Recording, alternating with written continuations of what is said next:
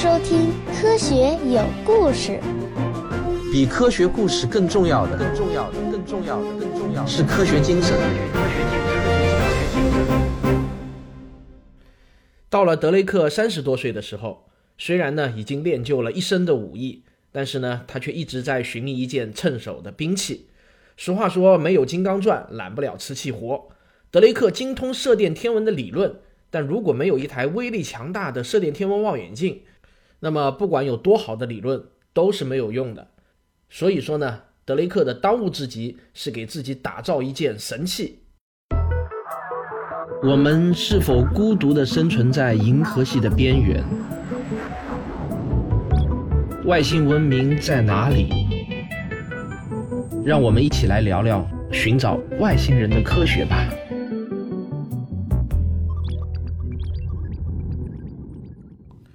对于德雷克来讲呢，最好的武器就是射电望远镜，而且是越灵敏越好。那么，影响射电望远镜灵敏度的关键因素是什么呢？那就是天线了，也就是那口锅的直径。直径越大，这灵敏度也就越高。为了探测到遥远的宇宙中发射过来的微弱电磁波，这口锅呢做的多大都不嫌大。但有一个麻烦的问题是，由于受到材料本身的限制啊，这口锅做不了太大。大到一定程度以后呢，材料的自重就会把整个锅给压垮，无法维持住这种优美的弧形。于是呢，人们就想到了一个办法，那就是在地上刨一个锅形的大坑，然后把金属材料啊贴在这个大坑的表面。这样呢，就形成了一口巨大的固定在地面上的天线。用这个办法，理论上这口锅想造的多大都是可以的。但是从成本的角度考虑，最省钱的方法还是利用现成的近似锅形状的山谷。这样呢，只要经过简单的挖掘处理，就可以方便的造出一口锅来。不过你也不要以为这样的地方很容易找。首先呢，这个山谷的外形必须得是天然的锅形，然后必须远离喧闹的城市，周围的人烟是越稀少越好，这样无线电干扰就越少，最好是连手机信号都不能有。然后呢，这个地方的透水性必须要好，否则一下雨的话，积水要是渗透不掉，那么就可以养鱼了，也别谈什么搜寻外星人了，对吧？美国人在上个世纪五十年代，为了寻找到这样一个合适的山谷呢，费了好大的力气。最后还是在南美洲的波多黎各找到了这样一个合适的山谷，各方面条件呢都是挺符合的。于是美国的康奈尔大学呢就出钱把这个地方给买下来了，开始建造一口巨大的射电望远镜。那么德雷克正是这个计划的发起人之一。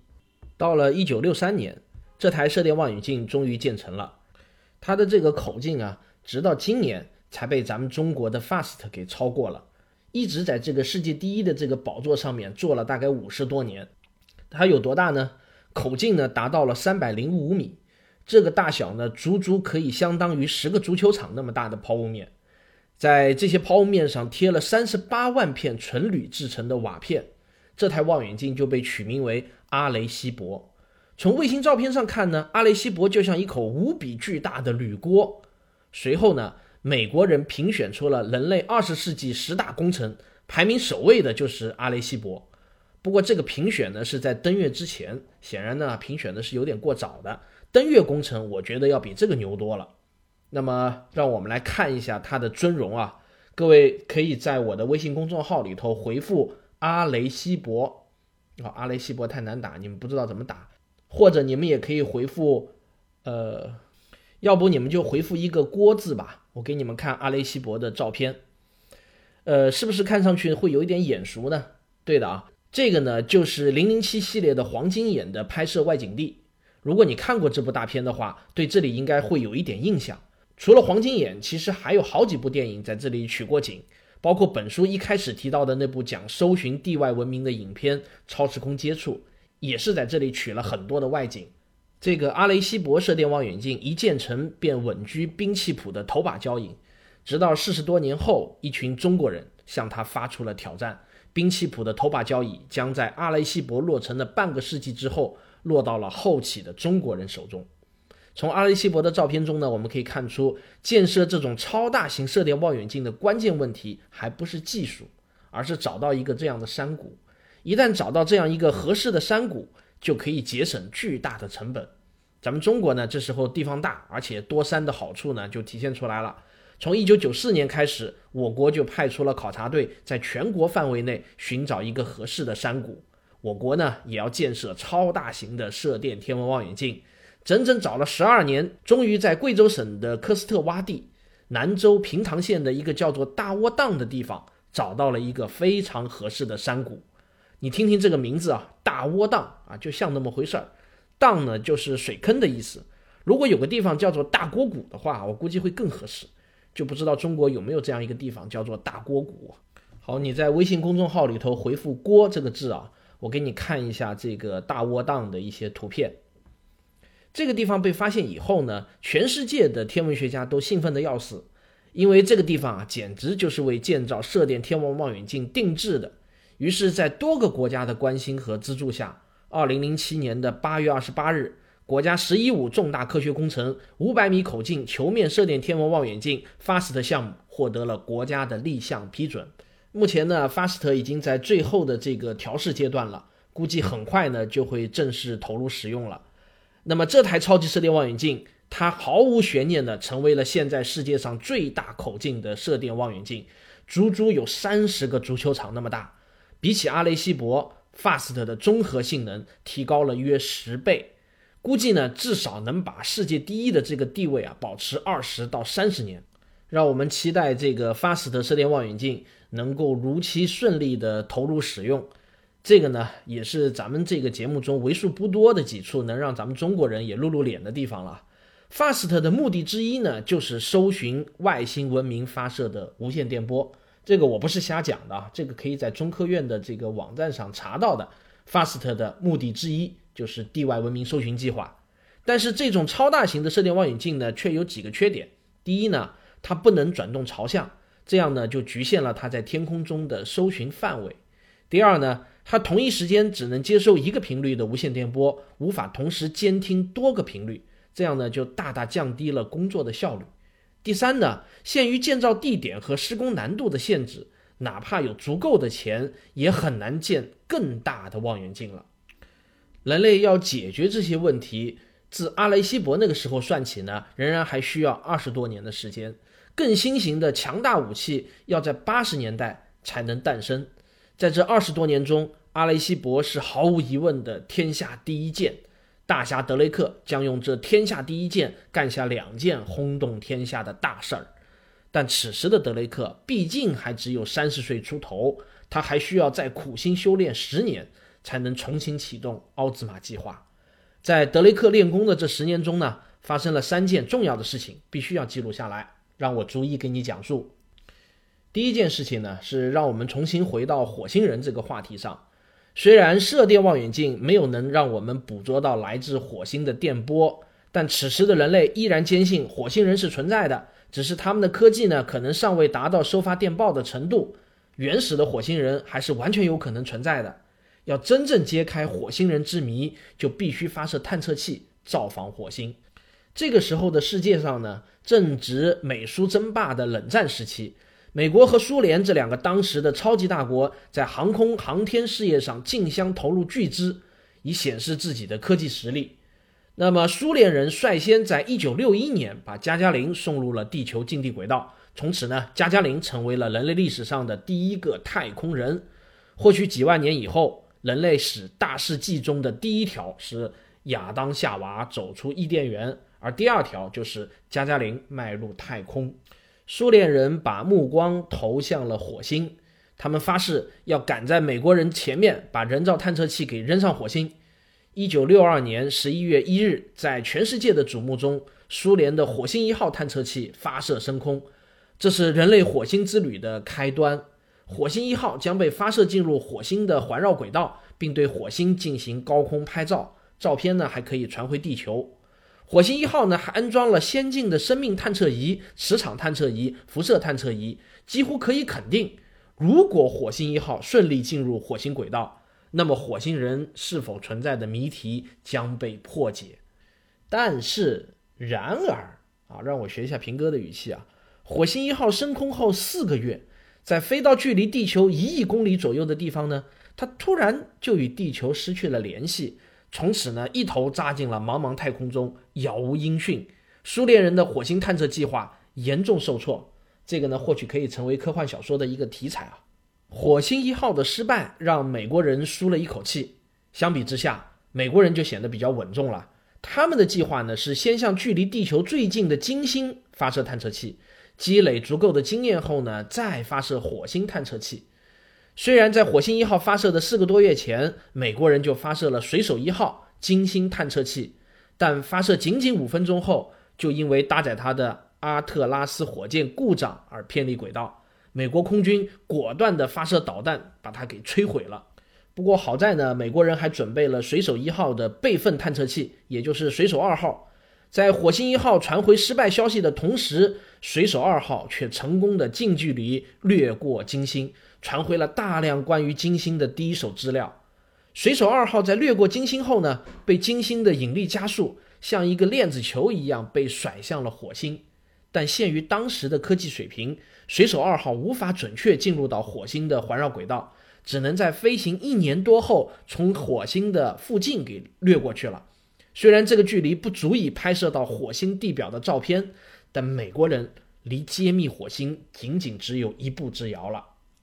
一九六四年的十一月，这是一个绝佳的探测火星的窗口期。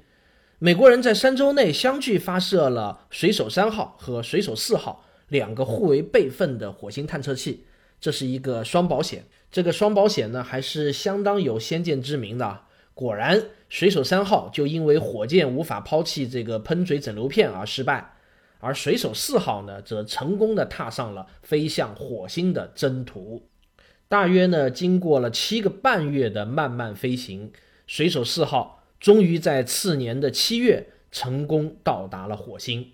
第一张近距离的火星照片被传回了地球，困扰了人类一个多世纪的火星人之谜终于被揭开了。火星是一个荒凉的戈壁滩世界，布满了陨石坑。虽然有一层极其稀薄的大气，但火星的地表几乎就是裸露在严峻的太空中啊！这里没有运河，没有绿洲，没有农作物，当然也更没有火星人。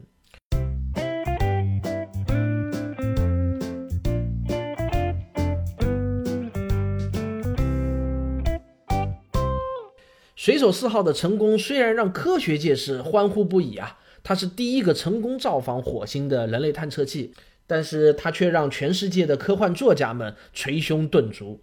从此以后呢，科幻小说中的外星人没有办法再驾着飞碟从火星飞奔而来了，只能从遥远的多得多的其他恒星系给飞来。因为距离的数量级变化，外星人飞临地球的技术难度也增加了不止一个数量级。科幻作家们不得不头疼地给恒星际航行寻找着科学原理，其难度和成本当然也是大大的增加了。一九六五年也从而成为了科幻界外星人的分水岭。在这之前呢，我们地球人还有一个同为太阳系人的同胞——火星人。地球人和火星人可以并肩战斗，抵抗外太阳系人的入侵。在这之后呢？地球人只能孤独地代表太阳系文明与其他星系的文明接触了。好，我们讲第二件事情。这个第二件事情呢，是关于一个神秘的无线电信号。一九六七年，英国剑桥大学天文台建造的一台英国最大的射电天文望远镜落成了。这台超级巨大的射电望远镜采用了很多新型的技术，它的接收面积呢达到了两万平方米之大，差不多呢相当于三个足球场那么大。这台望远镜的灵敏度非常高，可以探测到来自宇宙深处的非常微弱的信号。那么，这台望远镜从1967年的七月份开始正式投入工作，每天都会产生大量的观测数据。但那个时候啊，要存储这些数据可不像今天那么方便，直接存在电脑的硬盘中就可以了。那个时候呢，只能用记录纸带来记录观测数据。这台望远镜每天打印出来的记录纸有多长呢？大约是七八米长。剑桥大学卡文迪许实验室的安东尼休伊什教授是这个项目的负责人。为了检测刚刚投入使用的这台超级射电望远镜是否能够运转正常，就需要对数据记录做一些最基础的校验工作。这些基础工作很重要，但却非常的繁琐。基本上呢是属于体力活。休伊什教授叫来了他的一个研究生，也就是二十四岁的乔斯林·贝尔小姐。教授指着一堆长达一百多米的纸袋，就对这个贝尔说：“呃，从今天开始啊，你就每天帮我分析这些纸袋上的记录，按照我教给你的这个教研方法，仔细的过一遍，千万不要说有什么遗漏啊。”休伊什教授呢，在很多年以后都会对自己的这次无心之举感到庆幸。他这次呢，确实是选对人了。贝尔小姐呢，是一个非常仔细认真的人。她不像我们读大学那会儿啊，对老板交代的工作是能拖就拖，能赖就赖的。贝尔小姐非常认真的一厘米一厘米的分析起了纸袋上的数据。到了十月的某一天，贝尔小姐发现了一些不寻常的东西。有一段几厘米长的记录引起了贝尔小姐的注意。这段记录表明，似乎有一个神秘的信号源，每到子夜时分就会发生闪烁。而每天的子夜时分，射电望远镜正对着是狐狸星座的上方。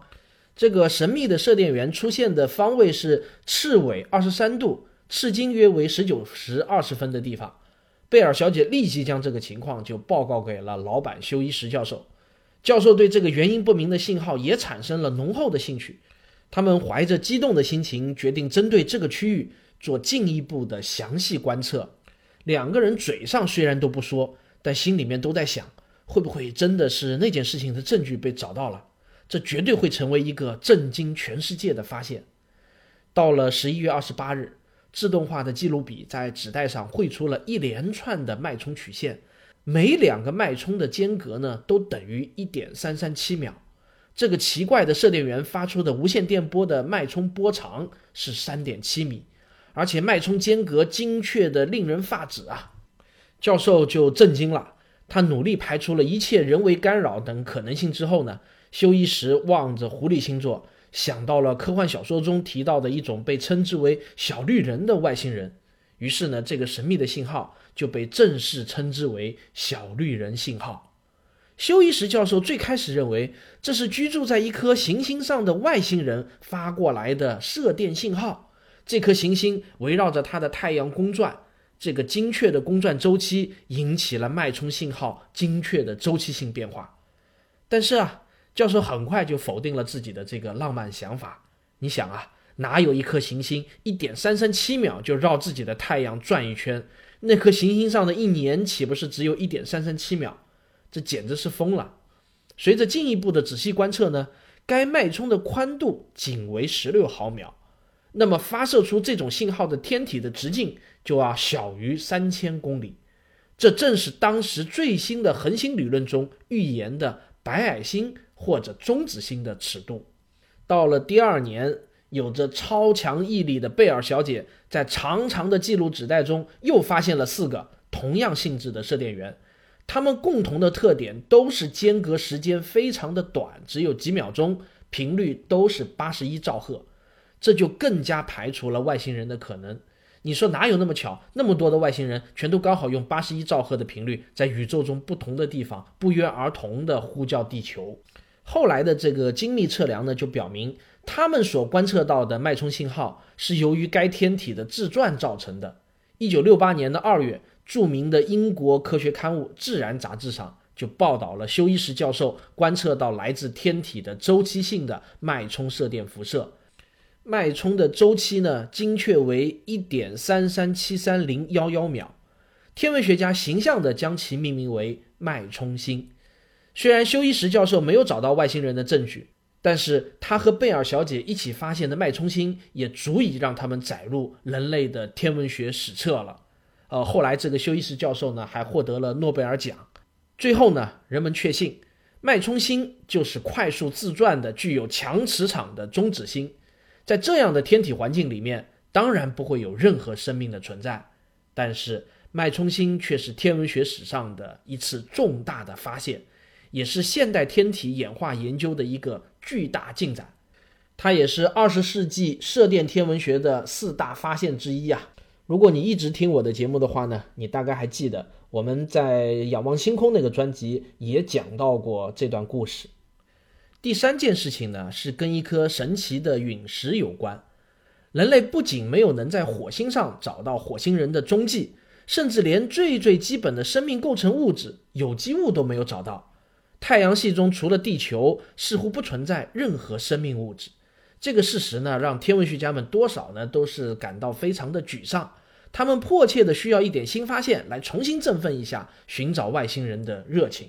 而这个新发现就如同雪中送炭一般，在一九六九年从天而降，还真是从天而降啊！好，科学有故事，我们下一期接着为您讲。科学声音。本期节目的视频版本可以在微信小程序“科学声音”中观看。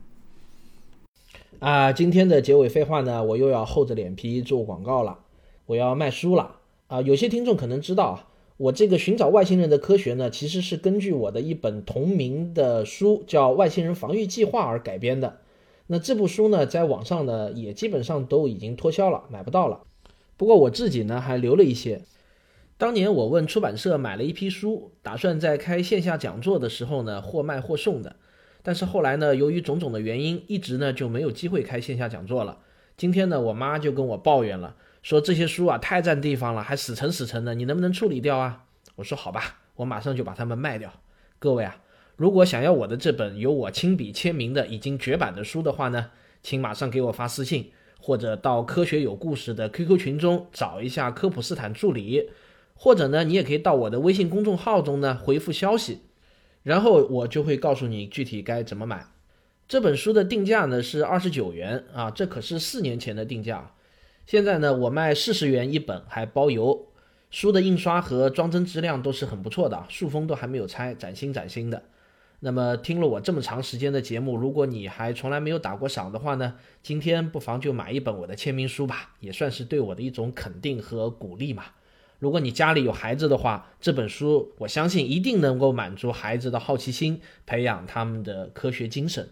哦，对了，总共只有一百本啊，卖完就没有了。这个绝对不是那种什么这个大甩卖的那种那种虚假广告啊，真的是只有一百本。好了，那我们今天的节目就到这里。如果你觉得我的节目非常有趣有料的话呢，请别忘了点一下订阅，这样就能第一时间收到我的更新通知了。如果你觉得我的节目能够对你有所帮助的话呢，我也非常欢迎你给我打赏，以资鼓励。而且本期节目呢是本月最后的一个节目了。那么我的目标呢是希望能够在喜马拉雅的主播赏金榜上再前进一名，从现在的二十五名冲到二十四名，这就是我的目标，全都要靠大家捧场了。谢谢大家，我们下期再见。